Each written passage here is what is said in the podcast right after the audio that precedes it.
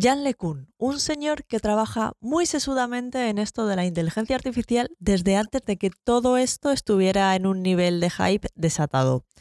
De hecho, fue uno de los máximos responsables de desenterrar a las redes neuronales del olvido más profundo allá por los años 90. Bueno, pues este señor dijo una vez que si la inteligencia artificial fuera una tarta, el aprendizaje supervisado sería el glaseado del pastel. El aprendizaje por refuerzo sería la guinda del pastel, pero el pastel, el pastel en sí, la sustancia real de la tarta, lo que le da calidad es el aprendizaje no supervisado. ¿Os han entrado ganas de tarta? A mí sí.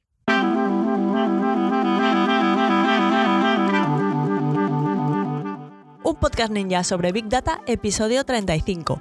El aprendizaje no supervisado es una tarta. Muy buenos días y bienvenidos a un nuevo episodio de un podcast ninja sobre Big Data el podcast en el que hablamos de analítica de datos, de machine learning, de inteligencia artificial y de todo lo relacionado con el big data y el mundo de los datos.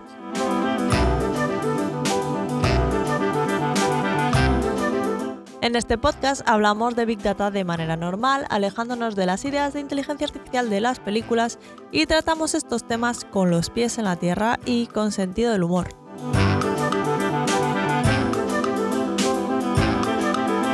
Y además, si os interesa este mundillo y queréis profundizar un poco, podéis ir a datos.ninja y descargar el ebook La guía ninja del Big Data y la inteligencia artificial.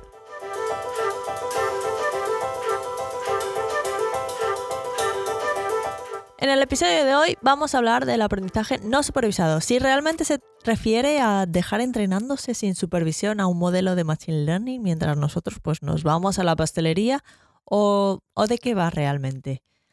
Para situarnos, lo primero que vamos a hacer es recordar que ya nos habíamos hecho una idea de las claves del aprendizaje supervisado. Esto fue en el episodio 22. Si no sabéis de qué os estoy hablando ahora mismo, o parad este episodio y os animo a escuchar el episodio 22. Os lo voy a dejar enlazado en las notas del programa. Pero vamos, por si no tenéis tiempo ahora de escuchar el episodio 22, os voy a hacer un resumen muy rápido sobre el aprendizaje supervisado eh, que realmente lo que podría ser es aprendizaje mediante ejemplos. Es decir, que tenemos un montón de observaciones que en el argot de la gente que se dedica a esto de la inteligencia artificial se llaman instancias y sus correspondientes respuestas correctas, que técnicamente se llaman etiquetas. Y el modelo de Machine Learning aprende a través de estos datos de ejemplo o dataset de entrenamiento a asignar observaciones nuevas con la respuesta correcta. Es decir, que al darle una nueva instancia, pues devuelve la etiqueta que considera que le corresponde. Y la idea es que acierte la mayoría de las veces. Eso es señal de que hemos diseñado un modelo de Machine Learning que funciona bien. Ante datos que no había visto antes, devuelve la etiqueta que les corresponde. Un ejemplo muy clásico, el de detectar mails de spam, de mails que no son spam. Pues le daríamos a nuestro modelo un montón de mails de una y otra clase con la etiqueta correspondiente de si son o no son spam. Esto sería nuestro conjunto de datos de entrenamiento y de ahí el modelo aprendería los patrones dentro de un email que hacen que sea spam o que no lo sea. Así que si queréis fardar por ahí de conocimientos de inteligencia artificial reales, recordad, los ejemplos que tenemos para entrenar el modelo son instancias. Cada mail de spam o no spam sería una instancia. Luego la solución para cada uno de nuestros ejemplos es la etiqueta. En este caso, pues la etiqueta diría si es spam o si no es spam. Y todo este montón de emails de ejemplo, con sus correspondientes soluciones, son el conjunto de datos de entrenamiento o dataset de entrenamiento. Bueno, pues ya está, eso es el aprendizaje supervisado. Tenemos ejemplos de los que aprender con solución. Y este es el tipo de Machine Learning más extendido y más eficiente. Pero la mayoría de las veces en el mundo real las soluciones pues no están disponibles. La vida es dura. Y entonces tenemos dos opciones. Podemos invertir tiempo o dinero, o las dos cosas, en coger todas nuestras instancias, es decir, todos los ejemplos de datos que tenemos y etiquetarlos nosotros mismos o pagar a alguien para que lo haga. Imaginad que tenemos miles de emails y tenemos que mirarlos todos para ponerles una etiqueta de si es spam o no es spam antes de poder ni siquiera pensar en entrenar el modelo. La cantidad de trabajo que es eso y además de ser un rollazo, pues seguramente nos lleve un montón de tiempo.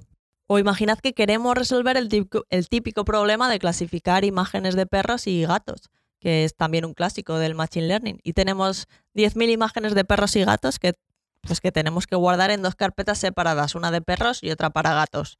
Eh, y hacer eso para las 10.000 imágenes. Me aburro solo de pensarlo.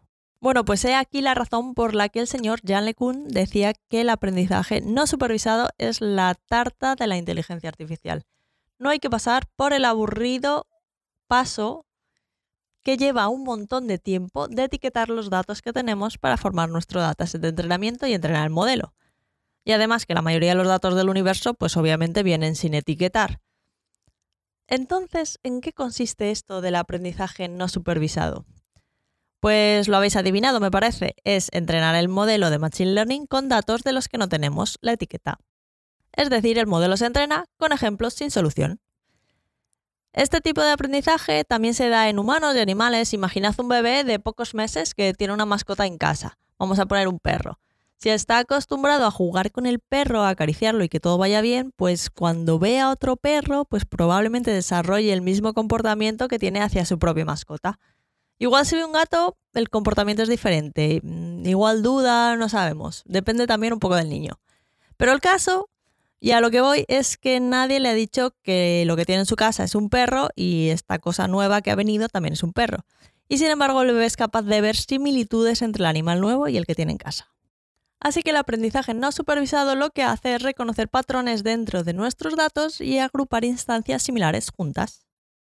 Si volvemos a nuestro ejemplo clásico de clasificar fotos de perros y fotos de gatos, pero resulta que las instancias esta vez no tienen etiqueta y decidimos tirar por el camino del aprendizaje no supervisado, pues lo que haremos es decirle al modelo de Machine Learning lo que sí sabemos y es que queremos que clasifique todas esas fotos en dos grupos y con suerte nos devolverá un grupo con los perros y otro grupo con los gatos. Y sí, habéis oído bien, he dicho con suerte. Porque el modelo nos va a devolver dos grupos y nos va a decir, mira, aquí tienes a los perros y en este grupo de aquí a los gatos, sino que nos va a devolver dos grupos, el grupo 1 y el grupo 2, y habrá puesto cada instancia del dataset en el grupo que haya creído conveniente. Y puede que no siguiendo el criterio que nosotros queríamos seguir. Por ejemplo, imaginad que también sería casualidad que en todas las fotos de perros y gatos que tenemos solo hay perros blancos, perros negros, gatos blancos y gatos negros. Si configuramos el modelo para que nos clasifique nuestras imágenes en dos grupos, porque queremos diferenciar los perros de los gatos, puede ser que el modelo nos devuelva un grupo con todos los animales blancos y otro grupo con todos los animales negros, que está muy bien también, pero en realidad no es lo que queríamos. ¿Hay alguna manera de decírselo al modelo que queremos perros y gatos? No, solo podemos decirle que queremos el número de grupo que queremos, que son dos, y ya después, cuando cuando se haya entrenado, pues vemos si los resultados pues, nos valen y realmente nos ha separado perros y gatos o si no nos vale y lo que ha hecho es separar pues otra cosa, animales blancos de animales negros o, o vete a saber. Porque al final lo que hacen los modelos no supervisados es buscar patrones en los datos que, les damos, pues buscar una estructura para poder agrupar instancias pues, similares. Lo que pasa, pues eso, es que no hay garantías de que el sistema vaya a agrupar las instancias según el criterio que nosotros queremos. Si recordáis el ejemplo que mencionaba hace un par de semanas, me parece que fue, em, pues hablábamos de un modelo de Machine Learning que diferenciaba perros nórdicos de lobos. Pero como los perros nórdicos generalmente estaban fotografiados en entornos más urbanos, con jardines, con edificios, etc., y los lobos en entornos salvajes con paisajes nevados y tal, pues resulta que el modelo no funcionaba bien porque lo que realmente estaba haciendo era diferenciar fotos con fondos nevados de fotos en entornos urbanos. Y esto de que el modelo realmente aprenda cosas que, no tienen nada que ver con el problema puede darse en modelos supervisados y en no supervisados, no es característico de uno de los dos. Pero si nuestras imágenes están sin etiquetar y configuramos el modelo para que divida las imágenes en dos grupos, perfectamente podría estar seleccionando el grupo 1 como entornos nevados y el grupo 2 como entornos urbanos, y al perro o al lobo pues ni caso.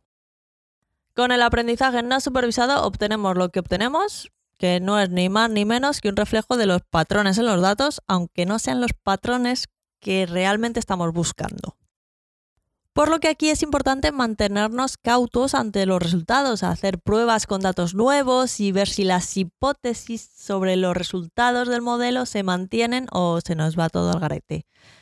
Todo lo que podemos hacer es analizar los grupos que nos devuelve el sistema y ver si nos inspiran algo, nos dicen algo sobre nuestros datos que nos sirva para lo que queremos conseguir.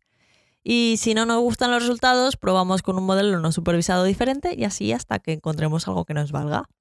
Y la verdad es que tampoco hay garantías de que vayamos a obtener algún patrón en nuestros datos que nos vaya a servir, pero bueno, vale la pena intentarlo. Y bueno, eh, pues eso es todo.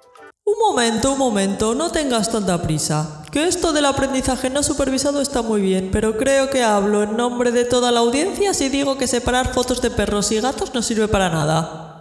Tanto bombo con que esto de que el aprendizaje no supervisado era un pastel y luego las aplicaciones se han quedado en un bluff. Ya, bueno, a ver, que sí tiene aplicaciones. Lo que pasa es que el ejemplo de clasificar, fotos de perros y gatos es el típico que siempre se pone porque es muy sencillo y es bastante visual. Todo el mundo es capaz de diferenciar un perro y un gato y ver cuál sería el problema delante de, de un montón de fotos. Pero ya que lo dices, entre las aplicaciones del aprendizaje no supervisado está la segmentación de mercados, que es súper importante en el marketing. Si tú eres capaz de saber qué tipo de persona te está comprando tu producto, puedes hacer campañas de publicidad más dirigidas a ese tipo de persona concreto. Eso se hace con aprendizaje no supervisado, por ejemplo. También el análisis de redes sociales y de audiencias, de nuevo se segmenta a los usuarios mediante modelos no supervisados porque la información explícita que damos al abrir una cuenta en una red social pues es muy limitada y fijaos que digo al abrir una cuenta, luego con el uso y con estos modelos no supervisados fliparíais con lo que se puede inferir sobre, sobre nosotros a partir de, de lo que posteamos en redes sociales. Pero vamos, que me desvío del tema, que mediante el análisis de redes sociales y modelos no supervisados se puede crecer aumentando el alcance de, de, un post a públicos similares a los que ya han interactuado con ese post. Eso es un modelo de Machine Learning, de nuevo, no supervisado y así funcionan las redes sociales. También sirve para agrupar resultados de búsqueda para clasificación de imágenes en casos igual con más aplicación que el de diferenciar fotos de perros y gatos y para detección de, anomalías. Y la detección de anomalías es muy importante, por ejemplo, para detectar si tu tarjeta de crédito ha sido robada y te están vaciando la cuenta. Al final esos datos no suelen estar etiquetados y si fuéramos capaces de representar los movimientos normales de, pues de, mi tarjeta, pues serían más o menos similares. Comprar en lugares cercanos, eh, pues más o menos gastarme siempre lo mismo. Y si de repente pues me he gastado mil euros en un casino de Singapur, pues el modelo de Machine Learning no supervisado que tiene agrupaditas todas mis transacciones habituales, detecta que esta última pues no se parece en nada a ninguna, pues, pues una anomalía. Y además, pues también se pueden usar estos modelos de Machine Learning no supervisados como parte de, pues, de un sistema de, pues, de, Machine Learning más grande. Por ejemplo, si algunas observaciones de un grupo tienen valores que faltan, pues podríamos inferirlos a partir de los valores de, de las otras observaciones del mismo grupo o, incluso también se podrían usar para simplificar eh, conjuntos de datos más complejos. O sea que imaginad que en nuestro conjunto de datos de entrenamiento hay un montón de valores que nos faltan, mm, por lo que sea. Eh, y entonces lo primero que hacemos es pasamos un modelo de Machine Learning no supervisado, agrupamos esos datos de nuestro conjunto de datos de entrenamiento y, nos lo divide en varios grupitos pues entonces a todos los valores faltantes le damos el valor que tienen los que sí que tienen valor de su mismo grupo y eso pues estará más aproximado a la realidad que no tener nada. Pues oye, ya es un paso. Y luego, por ejemplo, en el caso de simplificar conjuntos de datos más complejos, pues para este caso imaginad que tenemos un montón de datos de personas, más datos de los que podemos manejar. Pues lo que podríamos hacer es agrupar esas personas en varios grupos y sustituir todos esos datos que no somos capaces de manejar por el identificador del grupo al que pertenecen. Y ya con eso pues nos habríamos quitado un montón de, pues de datos adicionales que no necesitamos realmente eh, pues de encima. Hemos simplificado. Y bueno, pues bueno, se pueden hacer muchísimas más cosas. Pero vamos, en definitiva, recordad que los modelos no supervisados lo que hacen es buscar patrones en los datos y nos pueden ayudar a encontrar características de estos datos que nos ayuden a clasificarlos. Además, es mucho más sencillo y barato encontrar datos que estén sin etiquetar que encontrar datos etiquetados para, para cualquier caso de uso en realidad. Ahora bien, tenemos la cara B de la moneda, eh, precisamente porque las instancias no están etiquetadas, es decir, los ejemplos nos vienen sin solución, no vamos a saber si los resultados que nos dé el modelo corresponden con algo que tenga sentido para nosotros o que se corresponda con lo que buscábamos. Y entonces vamos a necesitar de un tiempo adicional para poder interpretar qué es lo que nos ha devuelto el modelo.